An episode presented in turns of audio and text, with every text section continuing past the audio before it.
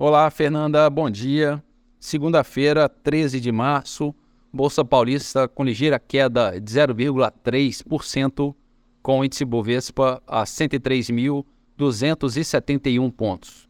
Mercado americano, índice Dow Jones em queda de 0,21% e a Nasdaq negociando estável.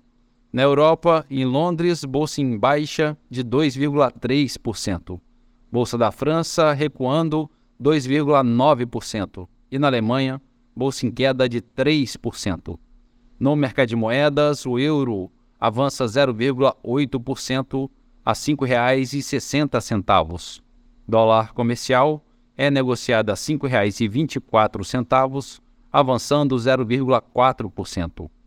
O petróleo Brent, referência para Petrobras, a 81 dólares, recuando 2,2% e a poupança com aniversário hoje, rendimento de 0,65%. Bom dia, Fernanda. Bom dia a todos os ouvintes. Marlo Barcelos para a CBN.